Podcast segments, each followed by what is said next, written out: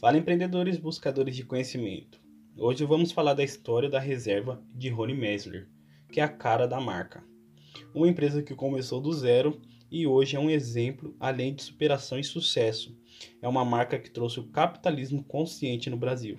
Não esqueça, no final do vídeo temos algumas lições valiosas no nosso ponto de vista que pode te ajudar muito na sua trajetória empreendedora. Rony Messler nasceu em 4 de março de 1981 é neto de um judeu que foi um grande vendedor e ganhou muito dinheiro. Então o pai de Rony, em sua infância, sempre teve uma vida muito boa. Conheceu a mãe de Rony aos 13 anos e desde então namoravam. Aos 18, o avô de Rony perdeu todo o seu dinheiro e precisaram se mudar para Israel para recomeçar a vida. Agora sendo empregados, os pais de Rony trabalhavam em hotéis carregando malas para pagar a faculdade e depois voltarem ao Brasil. Rony teve toda a sua educação enquanto criança e adolescente em uma escola judaica. Fruto da cultura de sua família, nunca foi um bom aluno, sempre bagunceiro, mas estudava para passar nas provas. Influenciado pelo pai, foi fazer engenharia na PUC-Rio, etapa que foi difícil, pois ele não tinha gosto pela área e sabia que sua escolha pela profissão foi errada, mas que alguns ensinamentos foram muito úteis. Desde pequeno, Rony se despertou para o empreendedorismo. Ele percebeu que gostava muito de vender e ele vendia shampoos para ele mesmo na frente do espelho, brincando de vendedor e empreendedor como seu avô foi. Seu primeiro empreendimento de verdade foi uma banca de venda de livros antigos e gibis na calçada do prédio onde morava, quando tinha 12 anos. Aos 19 anos, nos anos 2000, abriu seu negócio, o nomoney.com.br, um site de permutas que era um marketplace, mas não para vender e sim para proporcionar a troca de produtos entre consumidores. O negócio nunca escalou, mas foi uma etapa indispensável, pois obteve o imenso aprendizado não depender de capital alheio.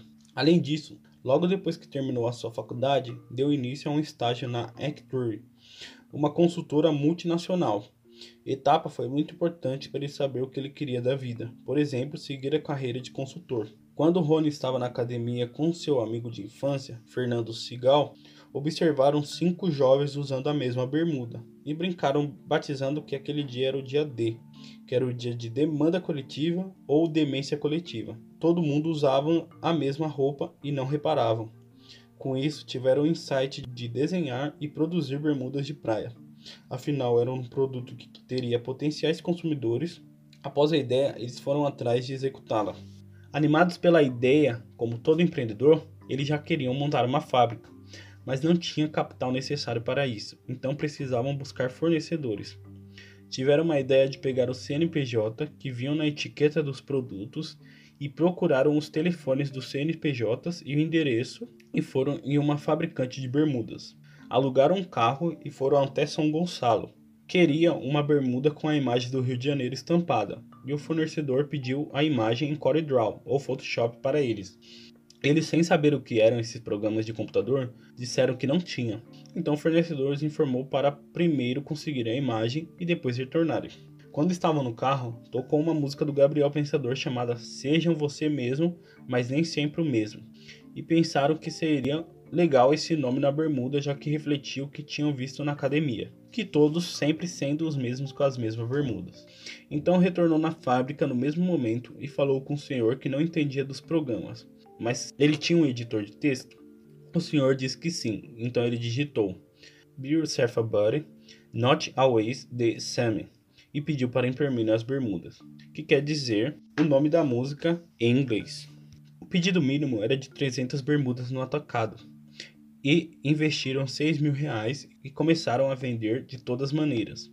Amigos, familiares vendiam na academia, nas praias como sacoleiro, deixavam com amigos para ajudar eles a venderem, já que tinham investido o seu dinheiro, precisavam vender. O nome reserva veio de uma praia que eles gostavam de frequentar do Rio de Janeiro com seus amigos. E Rony percebeu que, como nessa praia iam bastante amigos e amigos de amigos, muitas pessoas estavam usando a bermuda com sua estampa. Rony e seu sócio achou engraçado, pois eles começaram a marca na academia por esse motivo, que era de ninguém usar a mesma bermuda sempre e que todo mundo não poderia ser igual. Após retornar de vender as peças e receber algum lucro, lançaram uma camiseta também. E para lançar essa camiseta nova e a marca, fizeram uma festa em um local bem pequeno, compraram cervejas e conseguiram uma banda para tocar e conseguiram vender todas as peças na mesma noite. Em 2004, Rony decidiu deixar seu emprego e só empreender. Seus pais não gostaram da ideia, pois ele trabalhava em uma multinacional, mas era o que Rony queria. Fernando e Rony todo dia de manhã se reuniam para fazer metas e planejamentos. Rony criava planilhas e nas planilhas seu crescimento sempre foi positivo. Quando seu pai mais experiente viu isso, deu uma dica para eles não venderem apenas para os amigos e se atirar no mercado de verdade. Tira a bunda da cadeira, foi o que seu pai disse, e ir vender na rua. Rony e seu sócio pretendiam abrir uma loja, mas perceberam que com o pouco capital que tinha, ou eles teriam que ter diversidade, mas pouco estoque e acabando muito rápido, ou pouco modelo, mas muito estoque e assim não chamando a atenção dos clientes de retornar. E assim não conseguiria pagar o aluguel, pois a compra era por trimestre.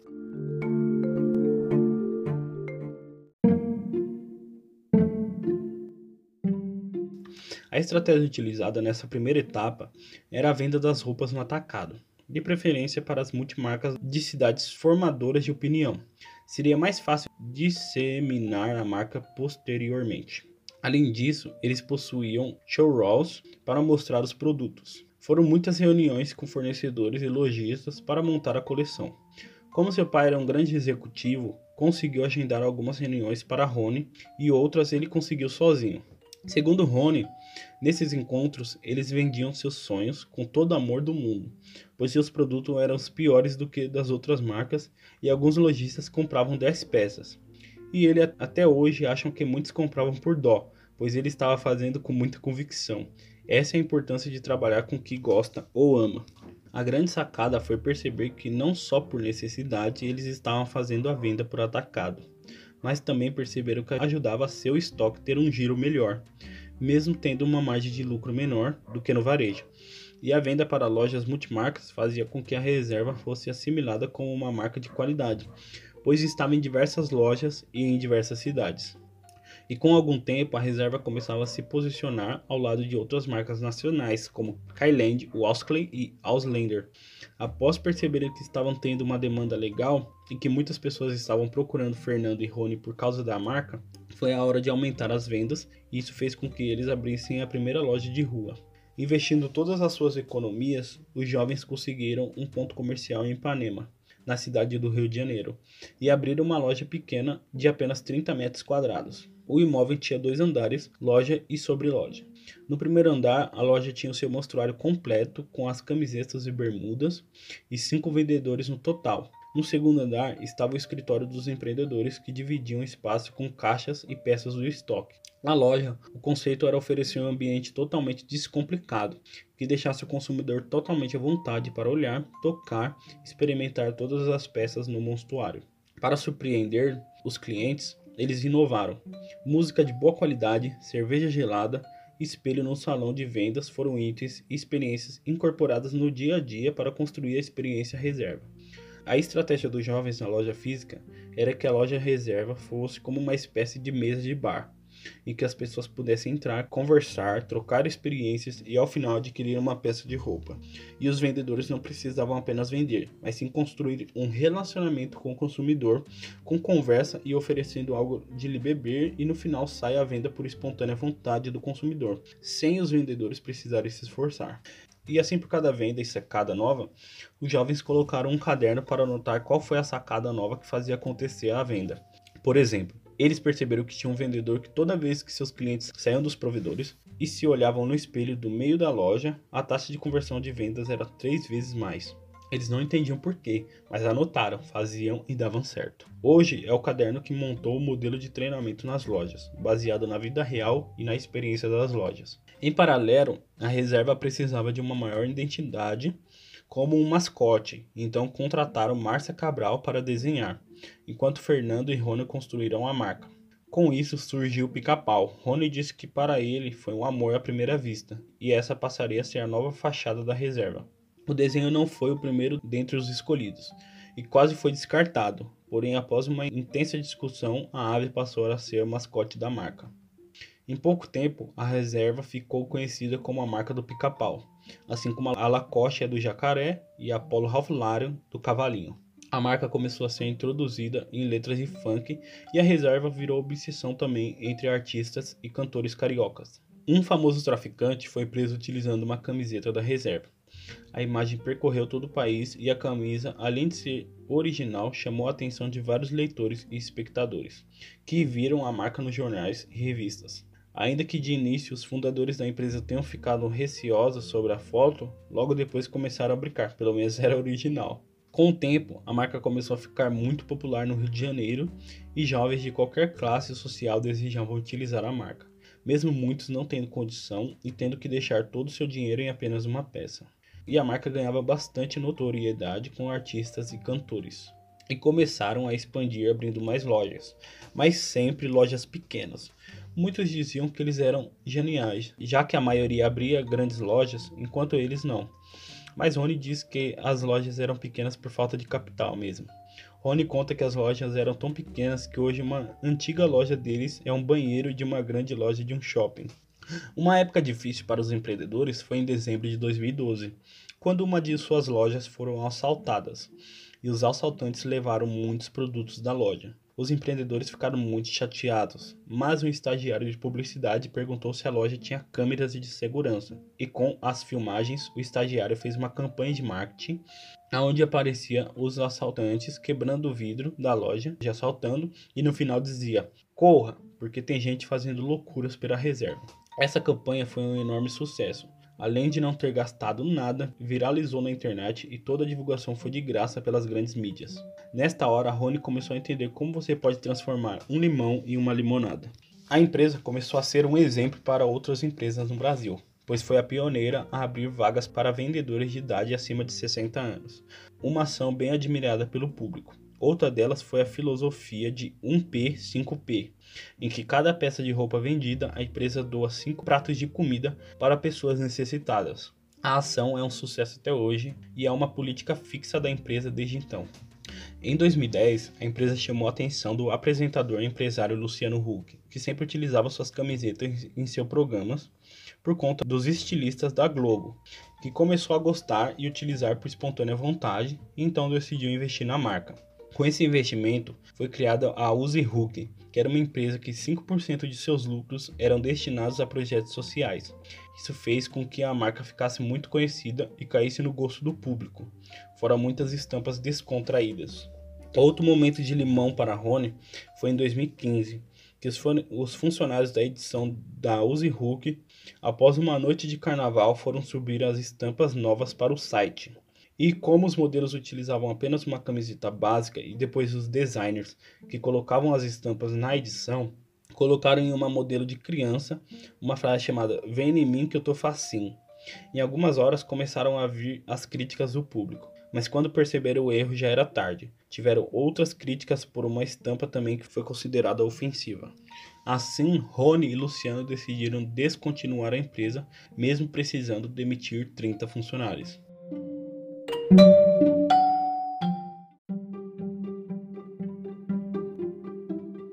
Mesmo com um grande prejuízo de máquinas novas adquiridas de Israel para ter estampas de melhor qualidade e com mais velocidade, o gestor da Uzi Hook perguntou para Rony quanto que ele devia a ele. Rony disse que nada, mas arrumasse uma maneira de diminuir prejuízo com as máquinas. Então o gestor teve uma ideia de usar essas máquinas para um negócio novo, uma empresa que pegava alguns influenciadores e cuidava de todo o site desses influenciadores, vendendo peças de roupa para eles.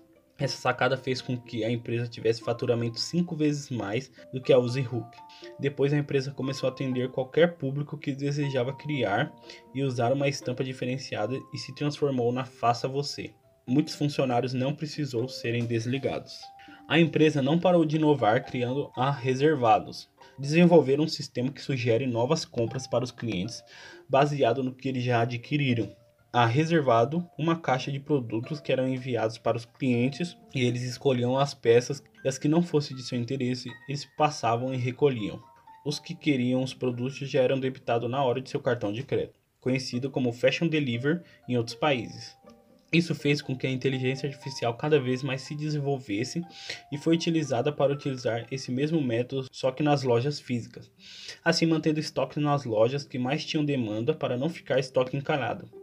Uma loja que vendesse mais bermudas, o sistema mandava mais bermudas, e assim vai.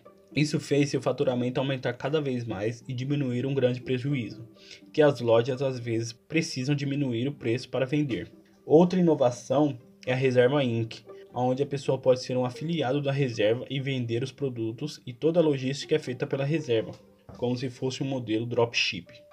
O grupo Reserva conta hoje 78 lojas próprias e 38 franquias, além de estar presente 1.500 multimarcas. Em 2019, o grupo Reserva faturou 400 milhões. A Arezzo Co, grupo que reúne as marcas Arezzo e Schutz, Ana Capri, Alexandre Birman, Fever, Alme e Vans, que logo mais contaremos sua história no canal também, anunciou em 23 de outubro de 2020 a aquisição da reserva por 715 milhões de reais em ações da empresa. A transação contempla as seis marcas do grupo: a Reserva, Reserva Mini, Oficina Reserva, Reserva Gol, Eva e Inc. Depois de concluída, ampliou o portfólio da Arezzo Co para 13 marcas e consolidou a estratégia da companhia de se tornar uma House of Brands. Após a conclusão da transação, a Arezzo Co criará um braço exclusivo de lifestyle, a AR Co ou R Co, que terá Rony Messler, sócio fundador da reserva, como CEO da operação. Os principais acionistas e executivos da reserva, como Fernando Sigal, da parte de produtos, Jaime Nigri, que é o CEO, e o José Alberto da Silva, de Tecnologia, permanecem no grupo, sendo mantida a sede na reserva do Rio de Janeiro. A história da reserva pode ser conhecida como mais detalhes no livro Rebeldes Têm Asas, um livro repleto de histórias, insights, ensinamentos e o mais legal, fotos da criação e da trajetória da reserva. A história de Rony e da Reserva é uma empresa que eu admiro muito a trajetória e tem empresas e pessoas que só com a história mesmo sendo resumida tiramos tantos ensinamentos úteis.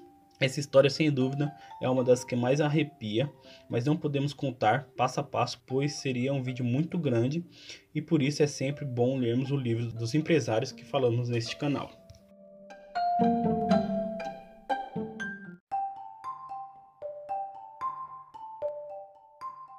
Vamos tirar algumas lições dessa história?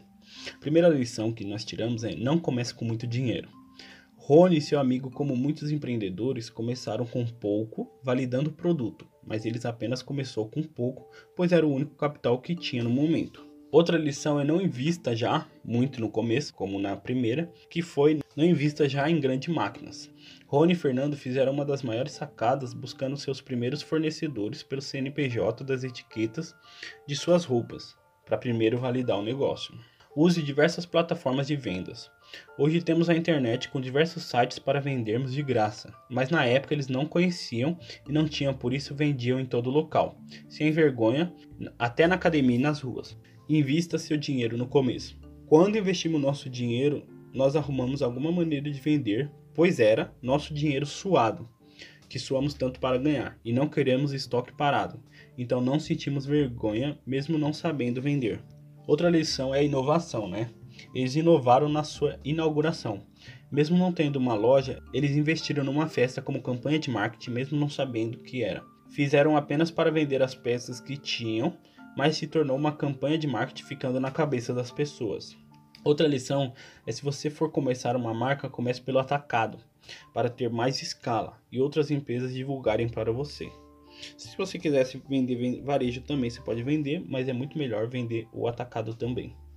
A lição também foi que abrir loja física pode ser um problema no começo, pois precisa de bastante estoque para vender e gerar até fazer a recompra.